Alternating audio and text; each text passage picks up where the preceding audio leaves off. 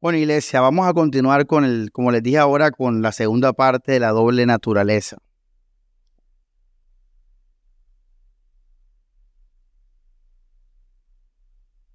Este tema, como les dije el domingo, es muy bueno para discernimiento, para tener discernimiento, para tener sabiduría.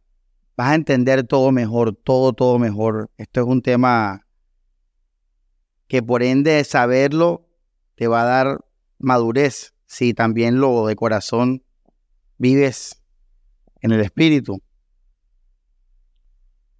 Eh, alguien me preguntó de... Eh, yo comencé la prédica diciendo que tú eras neutro, que tú eres un tú y está el, hombre espiritual y el hombre carnal, ¿te acuerdan? Y me preguntaron, Samuel, pero ese no es el ego. Y la respuesta es no, no, no, no. Cuando uno habla de ego, la Biblia no habla mucho de eso, de esa manera como hablamos nosotros acá, pero cuando uno habla de ego, se está refiriendo al yo carnal. Pero cuando quiere hablar del yo neutral, te tengo una palabra para que lo identifiques, alma, el alma. Ese, ese puede ser el yo neutral y siempre hay un yo neutral. Miren que en Gálatas 5 dice Pablo que el espíritu se opone ¿qué? a la carne y la carne se opone al para que tú hagas lo que ellos quieran. Si ves el neutro ahí, hay un neutro que no es malo. Cuando tú hablas de, hey, deja el ego, no estás hablando de Samuel neutro, estás hablando de Samuel ya en la carne. Entonces, con el alma podemos diferenciar si vamos a estar en el espíritu, alma espiritual o alma carnal.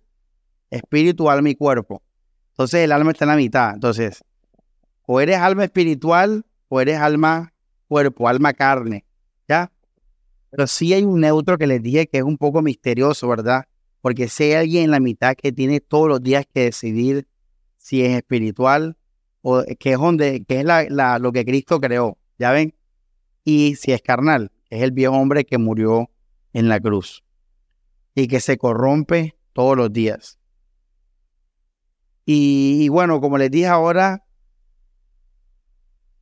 el único alimento del hombre espiritual, o sea, aquí a la izquierda, es la palabra de Dios. Ojo eso. No es otra cosa que la palabra del Señor. Que la palabra del Señor. Por eso es tan importante la doctrina. ¿Se acuerdan que hablamos de eso el domingo? Entonces, eh, para la voluntad de Dios, para el camino de la salvación, para el camino de la vida, tenemos que ser espirituales. Porque solo en el espíritu está la capacidad de recibir la vida de Dios. Ahora, este camino comienza con la mente, con una mente expuesta a la palabra de Dios. Eso lo estoy repitiendo los domingos. Una mente expuesta a la doctrina bíblica, real, sana, verdadera, y las cartas de Pablo en Timoteo y en Tito hablan mucho de la sana doctrina, porque ya en ese entonces había mucha falsa doctrina, cosa que todavía no había en los comienzos eh, cuando Pablo predicaba o los apóstoles predicaban. Entonces, muy importante esto de la sana doctrina. Recuerden por eso, eh, Pablo, ¿se acuerdan que temía? ¿Se acuerdan que lo que temía Pablo? ¿Se acuerdan? Temo que vuestros sentidos sean engañados Tremendo. Las ideas. Eh, recuerden que hablamos de la psicología, de la filosofía. Eh, eso es lo realmente peligroso. Y como les dije ese domingo, Satanás está más en el estudio del pastor que en un burdel y una discoteca. Eh, ahora, por eso, los, las verdaderas iglesias instruyen la mente. Las verdaderas iglesias, los verdaderos pastores instruyen la mente, no las emociones. Ya ven, ya usted sabe, ah, ya usted sabe. La iglesia esa light, voy a llamarlas light, dietéticas, son pura música, puras emociones, pura oración. La oración déjela en la intimidad personal, mi hermano. Jesús dijo, cuando vayas a orar, ora en tu cuarto solo, busca a Dios solo. Por eso yo lo mando a orar solo. En la iglesia se ora pero tú no ves que las oraciones aquí no son largas ni ponemos manos. ¿Por qué? Porque Eh, para eso está la intimidad con el Señor, para que tú ahí llores y clames y te arrodilles y te tires y todo eso. Y yo los mando a hacer eso. La iglesia se ora, pero ese no es el fuerte de la iglesia. El fuerte de la iglesia es, dice Timoteo, lo coloca ahí, José, eh, columna y baluarte de la verdad. Ese es el fuerte de la iglesia. La iglesia ora, la iglesia alaba, pero la iglesia, el, fuerte, por así decirlo, es la, la palabra del Señor predicada. Columna y baluarte de qué? De la verdad. Bien. Este, y por eso, Satanás, como digo, lo más peligroso de Satanás son los falsos maestros. Porque así como una buena iglesia refuerza la predicación y la mente, una iglesia falsa también por ahí destruye. Bueno, una vez que estamos expuestos a la sana doctrina, entonces, ¿qué viene, iglesia? La fe. La fe viene por el oír y el oír viene por... Eso lo compartimos en, los versículos, lo leyeron en su estudio la, de la enseñanza. Ahí está. Paréntesis, para estudiar mejor les recomiendo, escuchen bien la prédica del domingo y el miércoles y repasen los versículos bíblicos. Después lean la Biblia, porque esto es fruto de la Biblia, no al revés. Entonces mira que la Biblia dice, la fe viene por el oír, el oír viene por la palabra de Dios. En este punto de la fe es donde está eh, la decisión de cada persona. Daniel y yo podemos escuchar la misma prédica, bien clarita, pero no necesariamente Daniel y yo vamos a tener la misma fe y entrega al Señor. Fíjense. Por eso unos son iluminados primero que otros.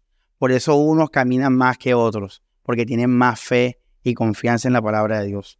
Entonces es aquí donde uno tiene fe y una vez que tú tienes fe correctamente hablando, entonces el Espíritu Santo obra en tu vida. Esa es la parte sobrenatural. Fíjense, ¿dónde está el pastor ahí o el predicador?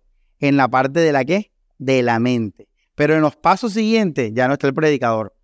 Ya ahí estás tú y está el Señor. Dios es el que obra, Dios es el que da el fruto del Espíritu, el amor, el que da esta, esta, lo que, bueno, él me dijo la palabra hoy, este, esta energía, este poder de Dios. Me encanta porque Pablo dijo, no me avergüenzo del Evangelio, porque es poder de Dios para salvación. Antes no entendía ese versículo, antes yo decía ese versículo, pero no lo vivía.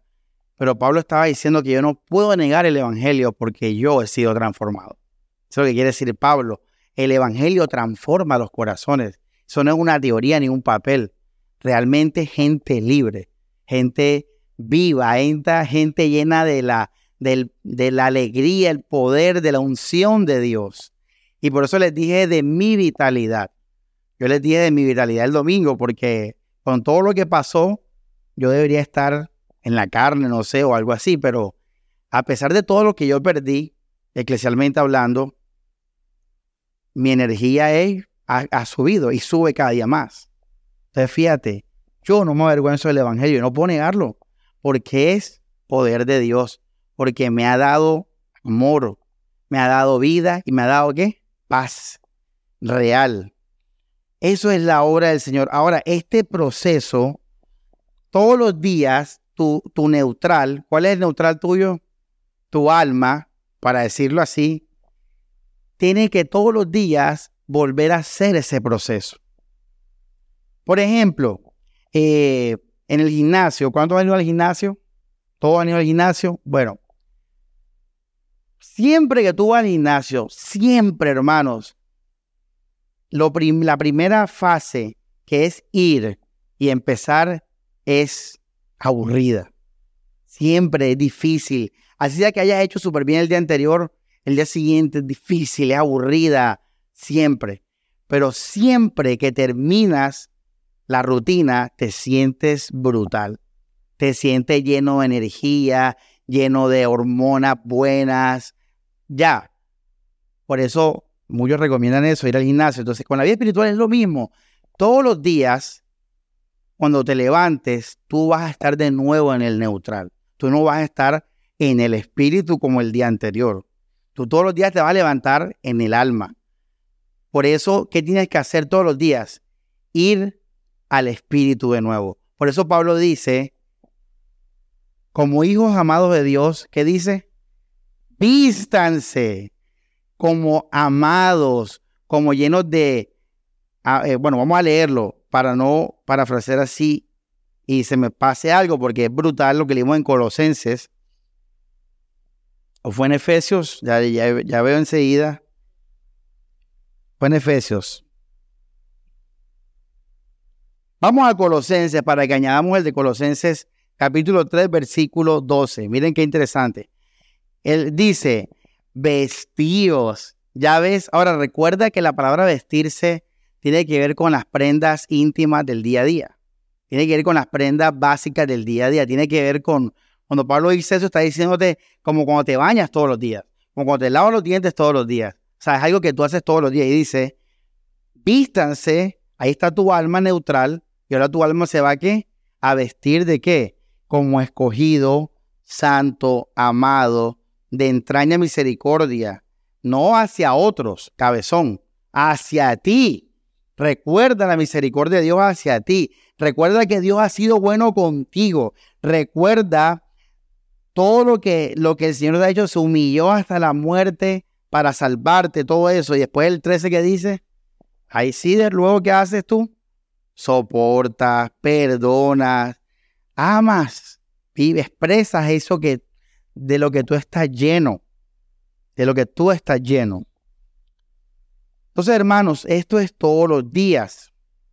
Y no solamente es vestirse, sino también es que permanecer así. ¿Por qué? Porque en el día van a venir los afanes, van a venir las cosas carnales, van a venir el enemigo, van a venir todas esas cosas que te van a querer coger tu alma y llevársela para, ¿para qué?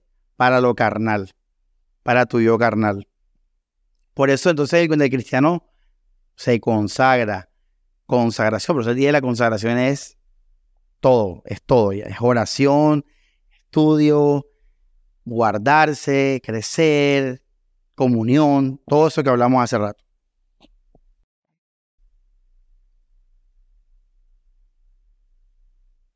Vamos a hablar entonces del, del, carnal. Vamos a hablar del carnal. Y quiero empezar con unos versículos brutales ya lo leímos, pero va a tener un nuevo color hoy. Primera de Pedro, capítulo 3, verso 21. Dice, mucha atención a la escritura, mira, dice, a la figura de lo cual el bautismo que ahora corresponde nos salva. ¿Qué dice después, iglesia? No quitando las inmundicias de la carne. Entonces le hago una pregunta, quiz. ¿La salvación, la cruz de Cristo, quita las inmundicias de la carne? No, lo dice la escritura. El hombre carnal, mira qué importante saber esto. Los metodistas tienen una teología en la que enseñan que el hombre cristiano cada día se va a hacer más santo más santo en cuanto a su carne también. Y mira, gracias a esa teología es que existe el pentecostalismo clásico. Y eso es un desastre. Los movimientos de santidad. Voy en Wikipedia. Todo eso son unas una desastres, unas locuras americanas. Entonces, todo eso vino por no entender la Biblia, por no estudiar la palabra. Pero la Biblia dice, hey, Cristo nos salva, pero la carne sigue qué? Inmunda. Déjala quieta, no la trates de, de salvar, sino como testimonio de una buena conciencia. Cálmense ahí, cálmense ahí porque ahí dice, mira, ve, yo me siento bien, yo soy bueno, yo soy bueno, pero ojo, ¿por qué? ¿Qué dice después? ¿Por qué tienes una buena conciencia? Dígalo. Lea la escritura por lo que Cristo hizo, eso es increíble. O sea, tú eres, tú te sientes bien y santo y puro y limpio, no por tus obras carnales, sino por lo que Cristo hizo. Esa es tu buena conciencia. La mayoría de cristianos hoy en día tratan de mantener su buena conciencia haciendo buenas obras. La mayoría está en ese mundo todavía. Bueno, ahora vamos a Filipenses capítulo 3, 21, para no leer el de Efesios, que es el que, ¿te acuerdan que es el base de la, de la enseñanza? Que dice, y despojado del viejo qué? Hombre, ese ya lo leímos el, el domingo. Filipenses capítulo 3, verso 21. Este dice, el cual transformará nuestro cuerpo qué? ¿Qué dice? Vil, malo. ¡Ey, qué tremendo, ¿ah? ¿Cuándo lo va a transformar? ¿Cuándo va a hacer eso? Oye, qué hermoso, ¿verdad? Porque dice que nuestro cuerpo, que es vil, luego va a ser un cuerpo, ¿qué? ¿Qué dice? Glorioso. Pero hay gente que quiere tener el cuerpo glorioso ya. Nada, iglesia. Eso es una mala praxis cristiana. Mala. ¿Nuestro cuerpo qué? Vil. ¿Cómo dice Pedro? El cual trae, perdón, no quitando las inmundicias de qué? De la carne. Con esos dos versículos, más el de Efesios, tenemos claro entonces que sí existen, existe un viejo hombre todavía. Pastor, pero yo pensé que él había muerto con Cristo. Ya explicamos qué significaba eso. Significaba que ya tu alma, o sea, tu neutral, renunció a ese viejo hombre. Y tu neutral ahora va a ir a Cristo. Ahí tú moriste y ahora tú vives.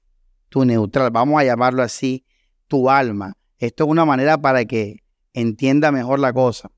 No es el ego. Cuando dices ego es tu yo carnal. Bueno, entonces, fíjense, ahora vamos a hablar de tú y tu carne. Bueno, la carne, como hemos hablado en varias prédicas, y el pecado también se representan en el cuerpo físico, en el cuerpo físico. ¿Por qué? Sabrá no sé quién, pero eso va ahí todo pegado. Por eso es que este cuerpo tiene que, ¿qué? que morir. ¿Es un cuerpo qué? ¿Cómo lo llama la Biblia? Un cuerpo vil. Sí, o sea, pero ¿por qué? No porque sea vil por él mismo, sino que está contaminado, papá. Está contaminado, está allá, ahí está el pecado, ahí está todo eso enredado ahí. Tanto así que, que eso, carne tiene soma y sarx, y soma es el cuerpo físico prácticamente. Sarx es como la carne en el sentido espiritual.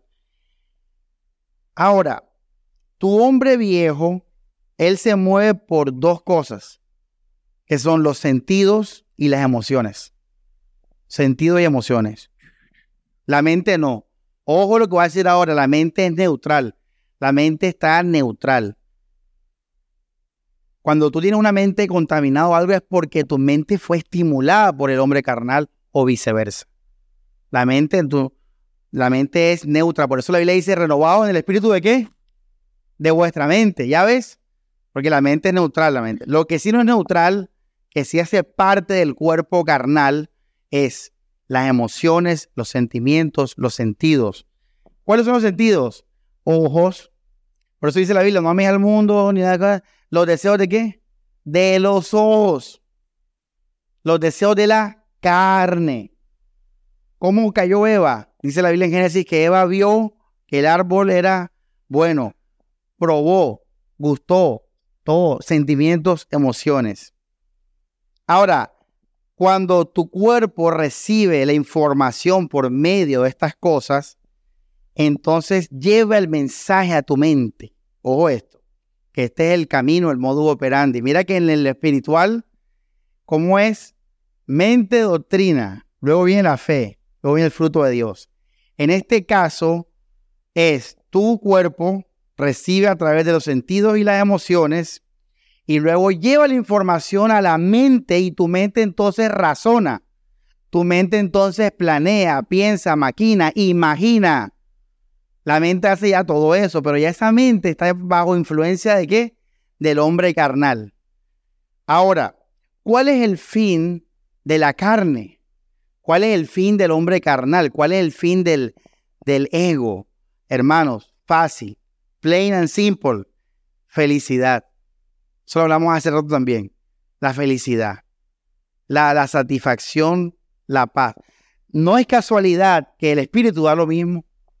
No es casualidad que el Espíritu da lo mismo. El Espíritu da amor, gozo y qué. Bueno, la carne, tu carne también quiere eso. Quiere amor, quiere gozo y quiere paz. Y por ende, según lo que ella sienta, ella va a decir, quiero ser feliz. Y entonces vienes y planeas y ya lo idealizas. ¿Dónde está eso? Vamos a Romanos, capítulo 6. Eh, versículo 21. Mira qué interesante dice. ¿Qué fruto teníais entonces en aquellas cosas de las que ahora os avergonzáis?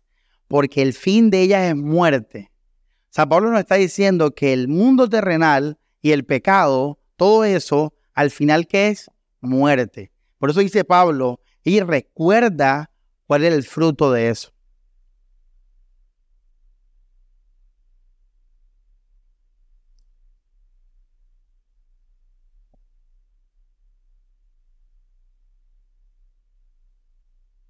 Por ejemplo, hay gente que a través de su sentido, de sus emociones y por ende su mente, después su mente razona y dice, quiero ser bueno para agradar a Dios.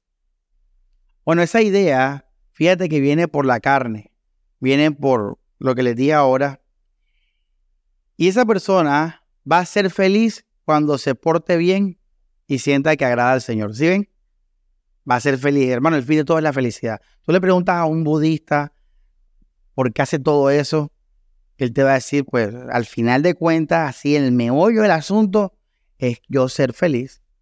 Ahora, el camino de la felicidad es diferente según cada persona. Hay gente que la felicidad puede ser dinero, bla, bla, bla. Bueno, ya usted sabe. Ojo con esto, porque quiere decir que todos los días tu carne te va a estimular para que tú seas qué? Para que tú seas feliz.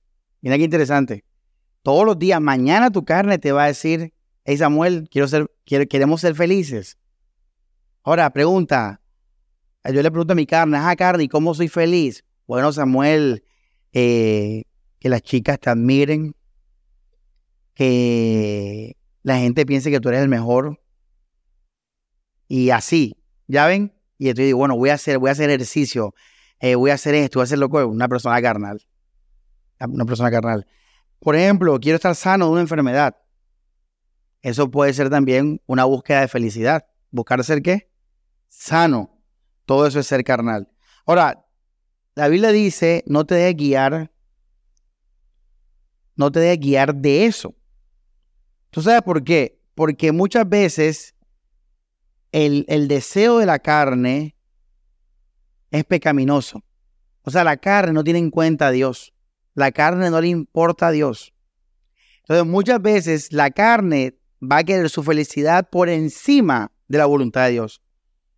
Por eso la carne no agrada al Señor. No puede agradar al Señor. Vamos a Romanos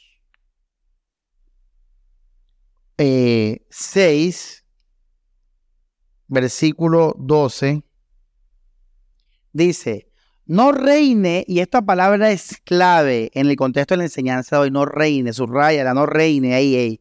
No, eso es importante porque tienes que saber qué es lo que el pecado, qué es lo que tienes que evitar que el pecado en ti. Dice, no reine el pecado en vuestro cuerpo mortal. ¿Para que le qué? ¿Qué dice?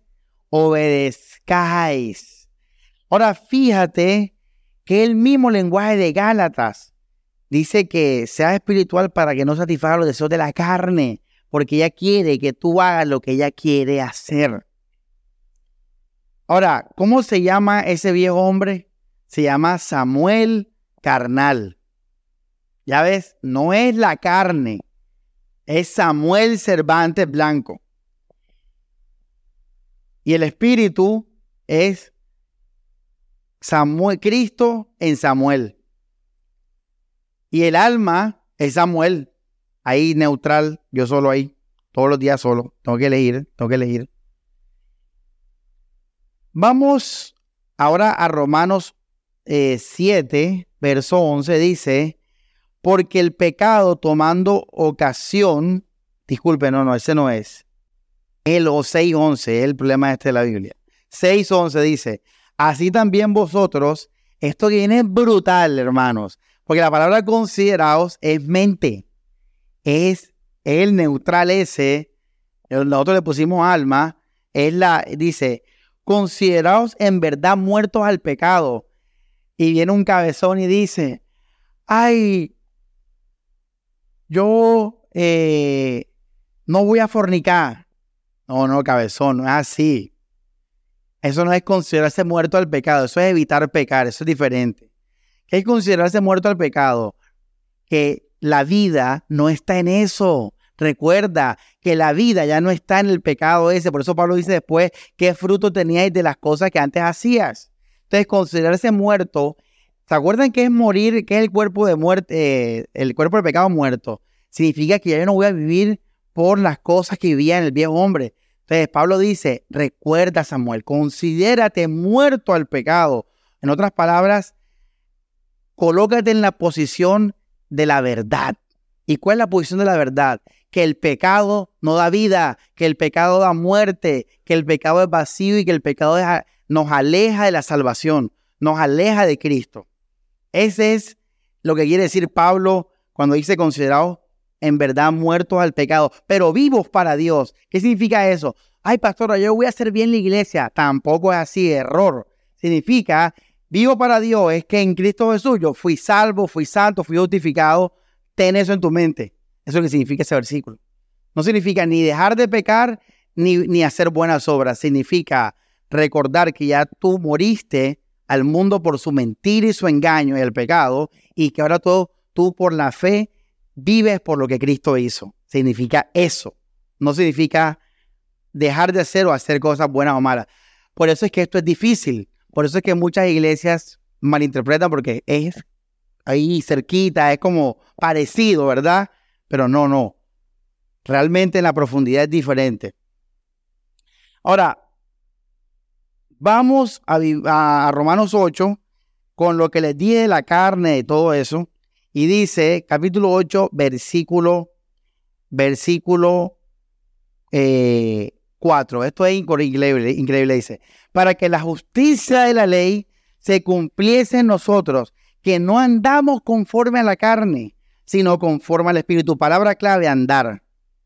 Palabra clave, reinar, lo que vimos ahí. Ojo esa palabra clave. Yo no ando en la carne. ¿Qué es andar en la carne? No es pecar, iglesia. Por lo general eso es un fruto, un resultado, una obra. Pero eso no es andar en la carne. Andar en la carne es tener tu mente en que el mundo te va a dar felicidad. Es tener tu mente en que el pecado te va a dar felicidad. Es tener en tu mente, es lo mismo que hizo Eva. Eva pensó que comiendo el fruto iba a haber felicidad, en resumen, ser como Dios, vivir para siempre. Todas esas cosas al final se resumen en paz, felicidad. Entonces, lo, ¿quiénes son los carnales en la iglesia? Los que andan pensando, si me caso voy a ser feliz, me hace falta casarme. Eso es un carnal. Un espiritual es el que está pleno en lo que Cristo hizo y ya, no se mete más nada ahí. Eso es alguien espiritual. Y alguien que está mezclado en los dos es un carnal.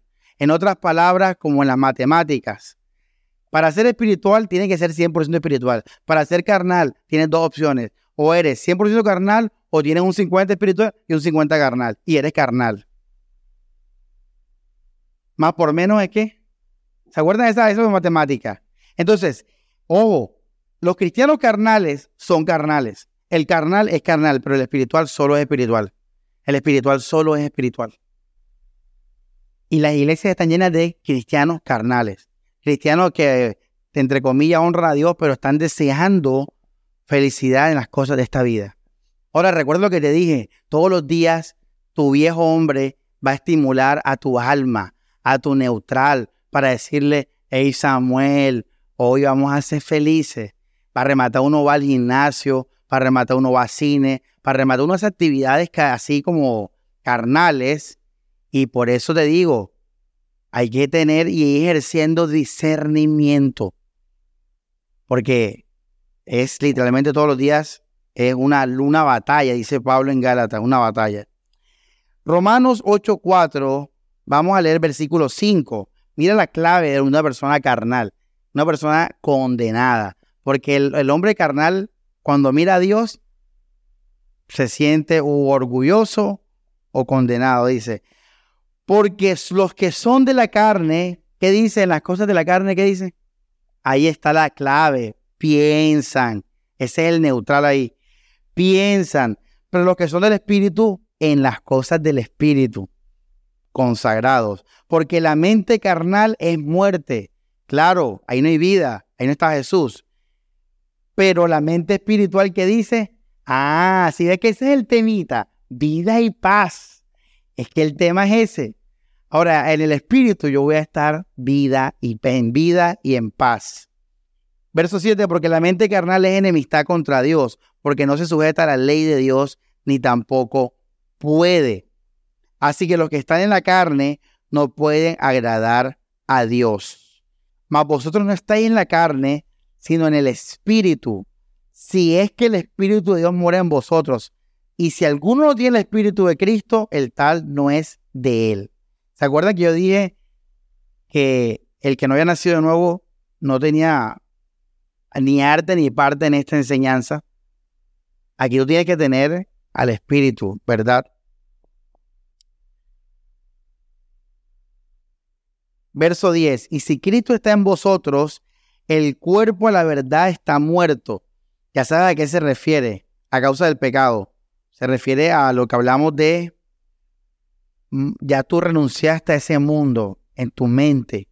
Ya tú renunciaste a, esa, a esas realidades en tu mente. Y dice, pero el Espíritu vive a causa de la justicia. Y si el Espíritu de aquel que levantó a los muertos a Jesús muere en vosotros, el que levantó a Cristo entre los muertos vivificará también vuestros cuerpos mortales. Yo pensaba que esto era la resurrección, pero ¿saben? No es la resurrección. Se refiere a que a pesar de que estamos en este cuerpo de muerte, tú vas a tener vida y paz. Se refiere a eso.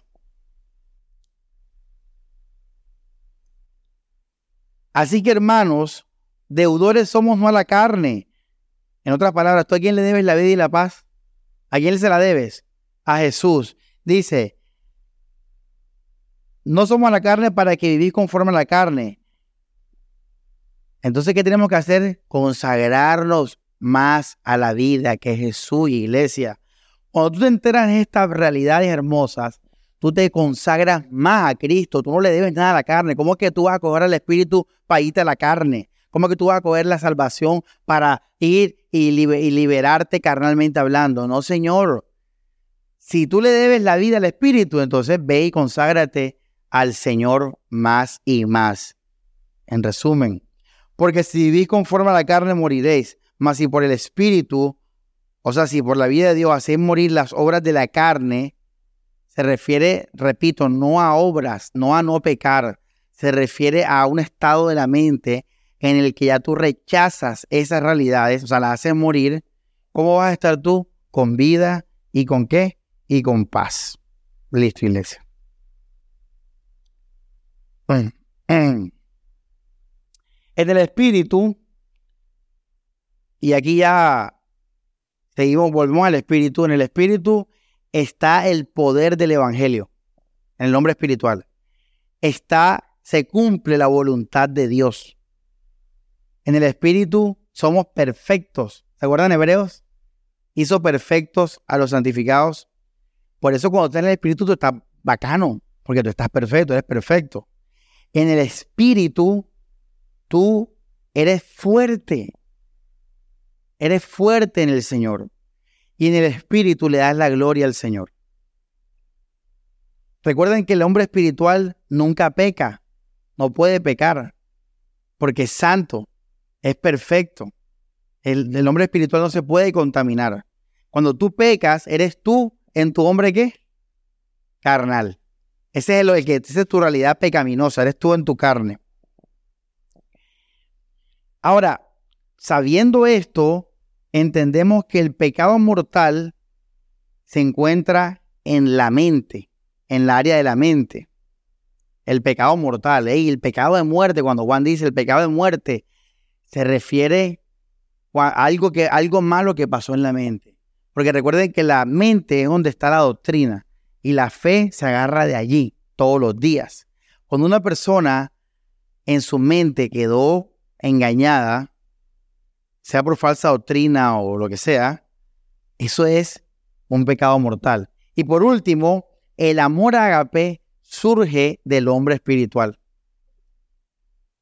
Por eso el fruto de una persona espiritual es el perdón, es el amor, porque él está en esa vida y en esa paz. El hombre carnal es egoísta. El hombre carnal no agrada a Dios, no se sujeta a la ley de Dios. ¿Se acuerdan? Es enemistad con Dios. Y el Dios que es amor. Entonces en la carne, tú no vas a querer nunca perdonar, al menos que primero te pidan perdón a ti. Ya ves.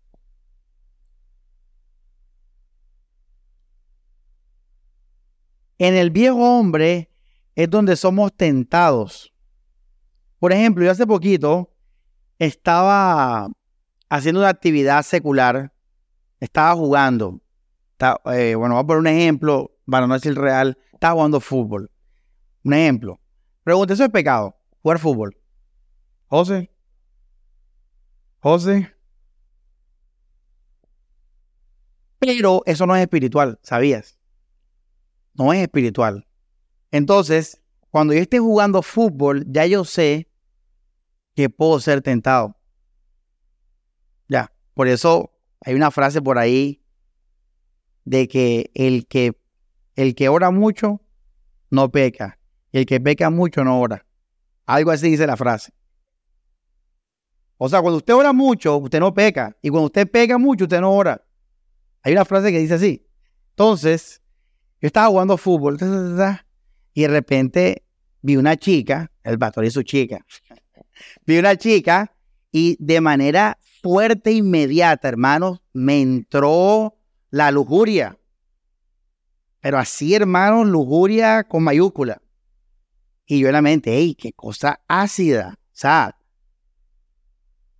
mira cómo es la realidad del viejo hombre. Ahora, tú nunca en oración vas a, tener eso. Tú nunca estudiando la Biblia vas a estar en eso. Nunca. Tú nunca pensando en Cristo vas a estar en eso. Nunca. Por eso es que el cristiano, cuando va creciendo en la consagración, va midiendo esas realidades. Y él dice, yo no quiero estar ni siquiera expuesto a las tentaciones esas. Y dice, voy a dejar esto, voy a dejar aquello. Pero ojo, no es porque Dios te lo pida, simplemente que el viejo hombre todos los días está vivo. Todos los días está ahí. Por eso muchos cristianos en la antigüedad prohibían el gimnasio. Lo prohibían. Porque en el gimnasio la gente iba con ropas ligeras. Y allá en el gimnasio, ¿qué se busca? ¿Qué se busca exaltar? El cuerpo. O sea, de frente te está diciendo el reino de la carne. De frente. Porque allá lo que se busca es el cuerpo que reine, que sea hermoso, que lo admires, y todo eso estimula el viejo hombre. A tu espíritu no le interesa para nada el gimnasio, no le interesa para nada. Por eso cuando tú vayas al gimnasio, tú no puedes ser simple, tú tienes que discernir, porque voy a ir, me está haciendo bien. Mira, hay gente que se seca espiritualmente y no sabe que es porque empezaron a ir al gimnasio, no saben. Hey, viene acá, he dejado de leer la Biblia, orando así diferente, no quiero ni ir a la iglesia ahora pasó, llevo un mes en el gimnasio y sin darte cuenta estás entrenando al viejo hombre y lo hace fuerte y lo hace fuerte y descuidando el, viejo, el hombre espiritual. Por eso un cristiano carnal nunca le diga que vaya al gimnasio. Lo vas a hundir, lo vas a, lo vas a destruir. Un cristiano que va al gimnasio tiene que tener una vida espiritual bien buena. Eh, te lo digo en serio. Por eso es que muchos pastores dicen esto sin esta profundidad y se vuelven legalistas. Pero cuando tú vas a lo profundo, luego tú entiendes lo que ellos vieron superficialmente y tú ya, ah, ya, ya, entiendo por qué. Créeme que Pablo no iba al gimnasio, ni nada de eso. Pablo lo que hacía en su día a día era lo que tocaba hacer, trabajar eso y estudiar la palabra y orar y todo eso. Eh, mira qué bueno saber todo esto cuando tienes claras las dos naturalezas. Ya tú sabes, iglesia, que, bueno, te lo voy a decir de esta manera. El viejo hombre se estimula y el espíritu se estimula el hombre espiritual se estimula.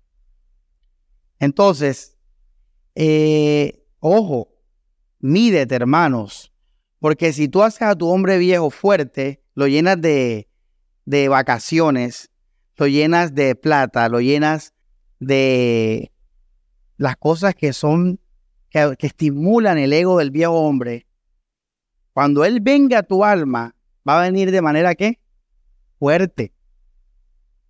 Por eso uno no dice que eso es malo. Pablo dijo, todo me es lícito. Pero que digo después, no todo me edifica, no todo me conviene, no me dejaré dominar por nada. Y ahí tú tienes que ver, hey, esta, esta amistad no me está conviniendo. Esta relación no me conviene, me contamina. Ya estar con esa persona. Esta actividad no me conviene. Este trabajo, me ¿se acuerdan la prédica de, de no siembres para la carne, bueno, esa no me conviene, renuncio. Y repito, mucha gente se seca espiritualmente y no está sabiendo por qué. Analiza tu vida. Y lo que estaba pasando es que estás haciendo al viejo hombre fuerte. Y todos los días te levantas y caes rendido a sus pies. Caes rendido a sus pies. Y no se confunda conmigo. Y no se confunda con el hermano al lado. Cada hermano es diferente en esto. Yo sé las cosas que a mí me estimulan, etcétera. Son diferentes a ti. Entonces mi libertad no la puedes juzgar. Tú me tienes que juzgar a mí en el fruto de mi vida espiritual. Pero no es mi libertad. Cada uno vive su libertad como, como tiene que vivirla. Y espere el hombre espiritual de cada hermano. Pero no juzgue la libertad de cada hermano porque todos somos diferentes. El hombre es carnal porque es más difícil que el espiritual. Porque el hombre carnal, y ya vamos terminando, se estimula fácil. Se estimula fácil. ¿Por qué se estimula fácil? Porque estamos en el reino del mundo. Estamos en el reino de Él. O sea, apenas que tú abres los ojos, ya tú estás orando en la carne, para que lo entienda de una manera. ¿Por qué ser carnal es tan fácil? Porque estás en el mundo de la carne. Por eso Jesús dijo en Juan 17, Señor, no te pido que los saques del mundo, sino que los que, que los guardes del mundo. Hay que guardarse del mundo, iglesia. Hay que guardarse del mundo. Porque repito, tu hombre carnal, con abrir los ojos ya se empieza a estimular. Hermano, le voy a decir algo y va a sonar polémico, pero todo lo que no sea Jesucristo directamente es carnal. O sea, tu trabajo es carnal. Eso es algo carnal que tú haces. Ir a trabajar. Eso es carnal. Tu hombre espiritual no lo necesita. No lo, incluso lo vas a poner en batalla. Pero tenemos que ir a trabajar, ¿sí o no? Entonces ahí es donde viene la palabra de guardarse. Tengo que guardarme. Tengo que guardarme de todo. Tengo que guardarme del matrimonio. El matrimonio. Eso es carnal. Eso también es algo terrenal que estimula al viejo hombre. Pero uno lo hace ¿por qué? ¿Por qué lo hace uno, José? Ya, estamos en el mundo, costumbre, tradición, lo que sea. Vivir la cosa, pero hey, guárdate. Jesús lo dijo, guárdense de los afanes y los placeres de qué? De esta qué? De esta vida. Por eso la ofrenda es buena porque la ofrenda coge toda esa vanidad y santifica esa vanidad, la hace, la coge para bien, el fruto de nuestro trabajo, por ejemplo. Ahora, como esto es un tema muy complejo, muchos creyentes han malinterpretado y se van para el monte. Usted ha escuchado los votos de pobreza de la Iglesia Católica. ¿Lo ha escuchado? Hey, el voto de pobreza. Es gente que, que se confundió con esta verdad. Porque fíjate que sí hay verdad en esto, pero si no lo entiendes bien, puede irte a un extremo innecesario.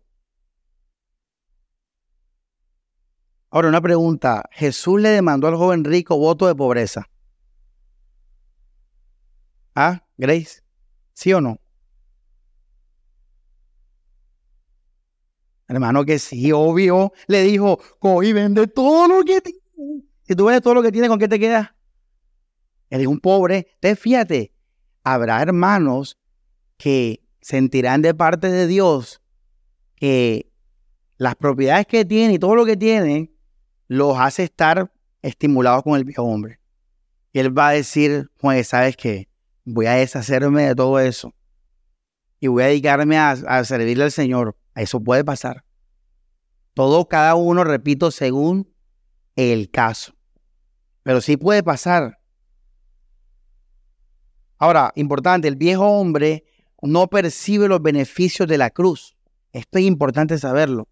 Porque muchas veces tú te sientes deprimido, tú te sientes sin esperanza, eso lo hablamos el domingo, te sientes vacío. Ojo, tú te puedes sentir vacío. Cuando tú te sientas vacío, yo me he sentido vacío, etcétera, estamos en la carne. Porque en el espíritu tú estás en vida y paz. Pastor, ¿cómo regreso? José, ¿cómo regresas de estar vacío y deprimido al hombre espiritual? ¿Cómo regreso? Por ejemplo, José se está durmiendo ahora. Vida real. Ahorita le fue a preguntar esta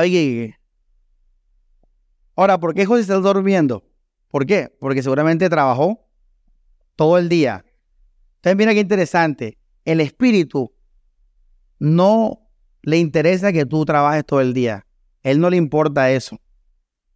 Y él necesita vida espiritual.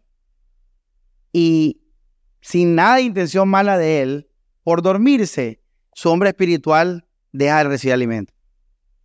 Y mañana lo más probable es que cuando su carne estimulada de nuevo del día a día venga, su hombre espiritual va a estar flaquito porque no recibió alimento espiritual.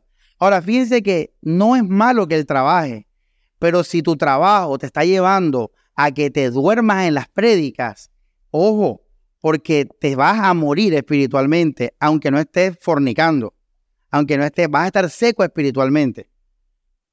Todo eso es un decir, es una broma, hermano. Él no está dormido, es un decir para que entienda. Pero miren lo delicado del mundo espiritual, lo serio de esto, lo serio. Entonces, tú tienes que ir midiendo todo esto porque, oh, repito, imagínense que yo estoy en la carne, pero ese día mi hija le fue bien en el colegio, mi esposa me hizo un desayuno hermoso y tuvimos una relación íntima bien chévere. Y me llamaron y me aprobaron un préstamo con bajos intereses. ¿Cómo voy a sentir yo? Contento. Lo peor es que voy a decir gracias a Dios.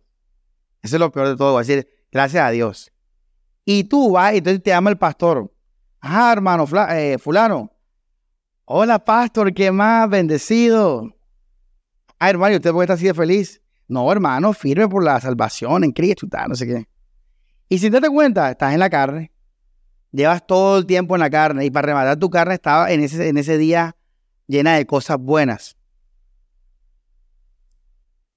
Miren lo importante, repito, de orar y consagrarse tanto en el, en, el avión camino a París como en la enfermedad, en las urgencias. Porque el hombre carnal estimula en las cosas buenas, en las cosas malas. Ahora, repito, el hombre carnal no percibe los beneficios de la cruz. Le pregunté a José, ahora sí, José, respóndeme.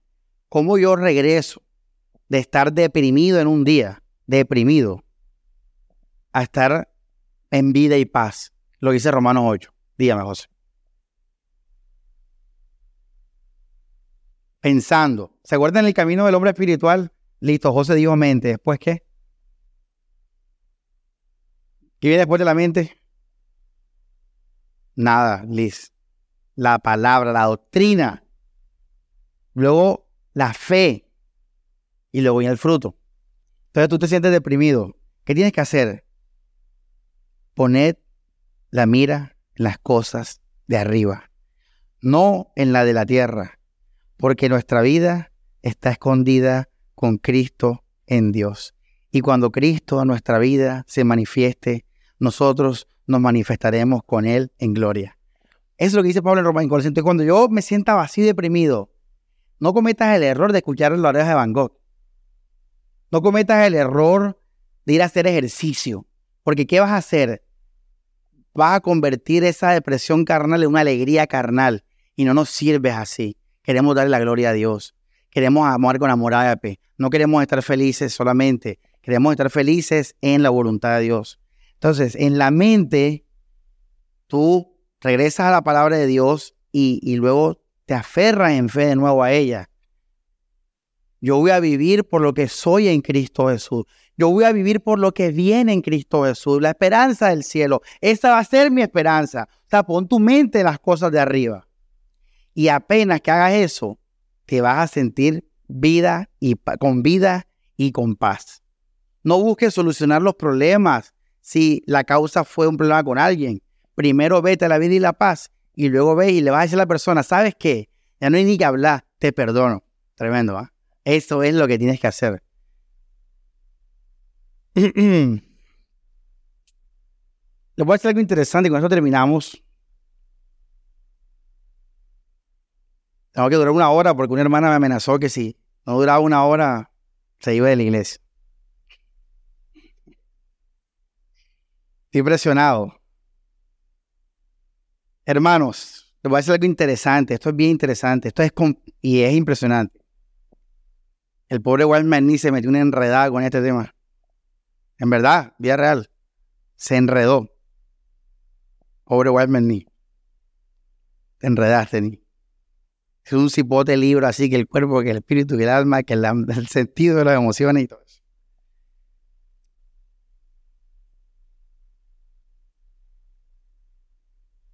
Cuando Pablo dice que sometamos nuestros miembros a la justicia, en Romanos 6, está hablando de que a mi esposa la voy a amar en Cristo. A mis hijos los voy a amar y a guiar en Cristo. Con mi trabajo yo voy a ofrendar. cuando tú haces esas cosas en tu vida terrenal, tú santificas, tú purificas las cosas carnales y vanas. Que el hombre, por ejemplo, como te digo, el espíritu no se beneficia del trabajo y tú pasas ocho horas trabajando, imagínate. Pero el Espíritu sí se va a beneficiar si tú, cuando ofrendas, ofrendas con ese amor ágape, con ese sacrificio, con esa fe. ¿Ya ves? Tu, tu, espíritu sí se va a edificar cuando tú en el trabajo respetas a tu jefe, no hablas mal de él en tu mente, amas a tus compañeros, los perdonas. Ahí se beneficia el espíritu. Te voy a decir algo interesante y interesante. Como les di ahora, el hombre carnal está vivo siempre, todos los días, a toda hora, en todo momento. Ser maduro es, a pesar de que estoy en el mundo, no vivo como el mundo, vivo en la, en la esfera de lo espiritual. Romanos 7:19 dice, hablo humanamente por causa de la debilidad de vuestra carne que así como presentaste vuestros miembros como siervos a la inmundicia, a la vida importante, siervos, así presenté vuestros miembros a la justicia y a la santidad. O sea, consagración. En otras palabras, yo con mi carne, con mi cuerpo físico, con mi vida terrenal, voy a buscar la manera de no ser, buscar tropiezo para mi consagración. Y al contrario, voy a buscar oportunidad en mi vida terrenal para mi consagración. Es lo que está diciendo el apóstol Pablo ahí. Hermanos, usted sabía que cuando hay un atardecer, según tu personalidad, tu carácter, eso va a afectar diferente. O sea, si yo recoloco un atardecer, Daniel va a sentir algo diferente a Carmen. Carmen Allices. Usted sabía eso, eso es una realidad. Hay gente que cuando llueve se siente chévere. ¿Tú no has visto a esa gente? Se sienten alegres. Se sienten energéticos, ¿verdad? Hay gente que en las mañanas se siente así. Hay gente que le pasa en la madrugada. Ese es mi caso triste. Porque quiero dormir y no puedo. Hay gente que se levanta a las 3 de la mañana y no sabe por qué y no lo explica. Oye, todos los días me levanto a las 3 de la mañana, 3 en punto. Puedo acostarme a las 2 o a las 11 o a las 10, a las 3 me levanto. El reino animal nos muestra eso. Los animales no manejan reloj. Pero ellos son exactos con sus horarios. Y así llevan miles de años. Por ejemplo, hay, una, hay un insecto que cada 16 años sale para reproducirse y se vuelve a dormir hasta otros 16 años. Y uno se pregunta, ¿cómo esos animales saben que han pasado 16 años? Los primeros, los primeros que detectan cuando va a haber un terremoto o cuando va a haber un tsunami son los animales. Los animales enseguida empiezan a alejarse. ¿Qué pasó? Y pues viene la ola esa gigante. ¿Por qué pasa eso? Porque en la realidad del hombre físico, nosotros nos manejamos también con el mundo exterior. En otras palabras, el sol, la luna, las estrellas, todo el clima, todo eso afecta nuestra persona carnal. De ahí es que viene del zodiaco. Usted sabe lo del zodiaco, ¿verdad? Que usted es Géminis, que usted es Ariel. Perdón, Ariel no es. que usted qué? Ariel. Te disculpe que este no, no, estoy metido en eso, pero ajá. Que usted es Tauro, que usted es Leo. Y cuando usted dice, bueno, hoy, hoy aquí estamos, 8 de noviembre. 8 de noviembre al 15 de noviembre, Leo. Leo en las finanzas, leo en el amor, leo en las relaciones, leo en la salud. Eso es el zodiaco. Y dice, bueno, leo en la salud, leo en estos momentos tus defensas van a estar bajitas. Así que eh, abrígate bien, no salgas, aléjate de gente enferma, porque vas a estar vulnerable físicamente. En el amor, vas a conocer a tu pareja. Así que sal, vete para el gimnasio, vete para el restaurante, vete para el malecón, trota, vete para todas partes que la vas a encontrar. En la finanza, juega la lotería hoy, estás con suerte y tal. Bueno, eso no es tan mentira, hermano. No es tan mentira. Les voy a decir, hay gente que lleva milenios estudiando eso, sobre todo los persas, donde estuvo Daniel estudiando las estrellas, el cosmos, la relación del cosmos con la naturaleza. Entonces, como tú vienes de la tierra, ¿tú dónde vienes? Tú vienes de la tierra. Tú eres arena, tú sabes que tú eres arena. Si a ti te queman, tú va, te van a dar una bolsa de arena. Ey, mira, José, está Liz, una bolsa de arena. Tú eres, tú eres de la tierra. Dice la Biblia que Dios creó al hombre del polvo de la tierra. Entonces, por esas razones, y cuando tú ves un atardecer o la lluvia, allí reaccionamos diferentes. El hombre carnal, eso es ser un hombre carnal. Pero lo que te quiero mostrar es la complejidad del hombre carnal y la urgencia, la urgencia, repito, de estar consagrados. Porque el hombre carnal no nos va a alcanzar un año de prédica para ver la profundidad de él. Pero Jesús nos dijo, oren para que no entren en qué? En tentación. O sea, la Biblia sí nos habla de la necesidad de estar con Él en el Espíritu. No nos habla de todas las profundidades del hombre carnal, pero sí nos habla de la necesidad imperante de estar con Él. Con esta enseñanza, uno de los frutos de esta enseñanza es ver la gran responsabilidad que tenemos como creyentes de estar en el Espíritu, para hacer la voluntad de Dios, para vivir en el fruto del Espíritu Santo, para poder amar con el amor ágape, para poder servir a nuestra iglesia apropiadamente. La necesidad urgente e imperante de consagrarnos.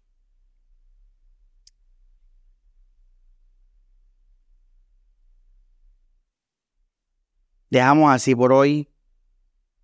Hermanos, esto es muy delicado, esto es muy serio. Hay una batalla diaria entre nuestro hombre carnal, nuestro hombre espiritual, iglesia. Y la única esperanza que tenemos es una mente enfocada, agarrada en Cristo Jesús. Ahora que se acaba el servicio, enseguida mantenerte en ese enfoque. Porque recuerda, el mundo, la carne no necesita oración. Ella, el hecho de que estemos aquí uno al lado del otro, ya hay estímulos carnales. Pero para el hombre espiritual está reinando en nosotros si tenemos que ir y buscar y tenemos que enfocarnos y tenemos que pensar. Por eso Pablo dijo con mucho amor en esto que pensad en todo lo bueno, todo lo santo. Hermano, Aléjate de las cosas que distraen tu mente de la cruz. Aléjate de eso porque eres un carnal. No solamente eres un vacío infeliz. No solamente estás en una amargura y una carne tremenda. No solamente eres un emocional, sentimental, sino que no estás sirviendo a la iglesia. No estás sirviendo al cuerpo de Cristo. No estás glorificando a Dios aunque tengas la palabra en tu mente, no es suficiente. Tienes que irte con la fe, activarla y vivir por esa fe. Entonces, esta enseñanza es un llamado para también consagrarnos, sabiendo que el viejo hombre está vivo y que mañana, aunque yo esté predicando esto, hermanos, Samuel, el pastor y de ahí para abajo, mañana mi carne va a ser tan fuerte como cuando el primer día que yo me arrepentí, hermanos. Por eso los esposos oren juntos, compartan la escritura, el devocional háganlo en la casa, porque vienes de trabajar. Y después vas a ver una película. Y después vas a jugar. No, no. Mide bien tu vida. Daniel me preguntaba, Samuel, ¿no has visto la iglesia como sin energía? le dije, es un proceso, hay un proceso para llegar a eso. Pero si tú quieres llegar con ese poder de Dios, tú tienes que estar consagrado con Él. Y vas a estar brutal, hermano. Lleno de vida y de paz y de testimonio a los hermanos. Cada uno examínese, cada uno vea, tome cartas en el asunto y a vivir para Dios, iglesia, a vivir por aquel que nos amó, que nos salvó, que nos dio vida y no, no volver a caer en el engaño del cuerpo, en el engaño del pecado, que te falta algo. Eso es una mentira, ¿sabía eso? Es una mentira del hombre viejo. No, que te falta algo, no me falta nada. Cristo hizo todo y Cristo me dio todo. Esos son pensamientos mentirosos.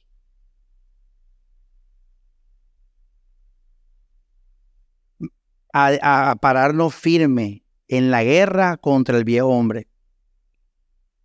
Estamos firmes en la batalla contra la carne y vamos a vivir por el Espíritu. Pablo dijo, si habemos recibido el Espíritu, vivamos también por el Espíritu. Es verdad que mi cuerpo, que se estimula, que el zodiaco, que el clima, que lo que sea, es verdad, todo eso puede ser verdad. Pero de mí depende vivir por eso o vivir por la cruz del Calvario y darle gloria a Dios. Vamos a orar. Dios Padre, Señor, gracias por tu palabra, Dios. Gracias por este llamado también a consagrarnos, Dios. El fin de todo esto es vivir siendo sobrios. El fin de todo esto, Señor, es vivir alertas, es vivir como Jesús tú nos avisaste en el Evangelio, guardando nuestro corazón, Señor, de los afanes, de las glotonerías, de los placeres, Señor. Y así cada día venga lo que venga, testificar que es por ti, Cristo, que vivimos y que esa vida se refleje más y que ese poder tuyo, Señor, más y más abunde en nuestras vidas, Señor, para poder así serte útiles, testificar a las potestades, servirte, Señor, con el amor ágape, amar a los hermanos. Ese tema que hablamos del amor hace poco, Señor, de confirmar que hemos creído y que somos salvos, Dios, amando a los hermanos. Así, Dios, que cada hermano responda a este llamado, que no se haga de los oídos, Señor, sordos, que no sea endurecido en su corazón, que no sea flojo ni perezoso, Dios. Porque todo eso es del viejo hombre y eso nos va a arrastrar a la muerte, Señor. Que nos despertemos, que seamos diligentes, como dice Pablo, en lo que tenemos que ser diligentes, Dios. Y es a vivir en esa vida que tú nos has dado, Jesús, y pensar en ella, Señor. Que nuestra mente esté siempre impregnada de la redención, de la resurrección, Señor, y de la comunión con Dios. Vivimos para ti, Señor. Somos siervos tuyos, Señor. No vivimos para nuestro viejo hombre, para nuestro ego, Señor. Vivimos para tu gloria, somos parecidos a las demás personas, pero somos diferentes porque vivimos para tu gloria, Señor. Somos siervos de ti, Cristo. Que así vivamos, Señor, cada día, considerándonos muertos al pecado y vivos para la justicia, Señor. Gracias por tu palabra, porque ahora tenemos más discernimiento, porque ahora sabemos la realidad del viejo hombre y la realidad del nuevo hombre. Y sabemos que todo lo que tú nos vas a dar y nos has dado está en ese nuevo hombre, Señor. Por eso que todos los días nos vistamos en Él y así nos durmamos para levantarnos de nuevo, Señor, y vestirnos de nuevo en Él, para darte gloria y para dar fruto del Espíritu, para hacer obras en tu nombre, Jesús, que agraden a Dios de las cuales, Señor, vamos a, recibir en el cielo, Dios, recompensa, Señor. Vamos a recibir esas palabras tuyas, Dios, de ser buenos siervos, fieles. Porque en este mundo, Dios, vivimos para tu gloria. En tu nombre, Jesucristo, amén y amén.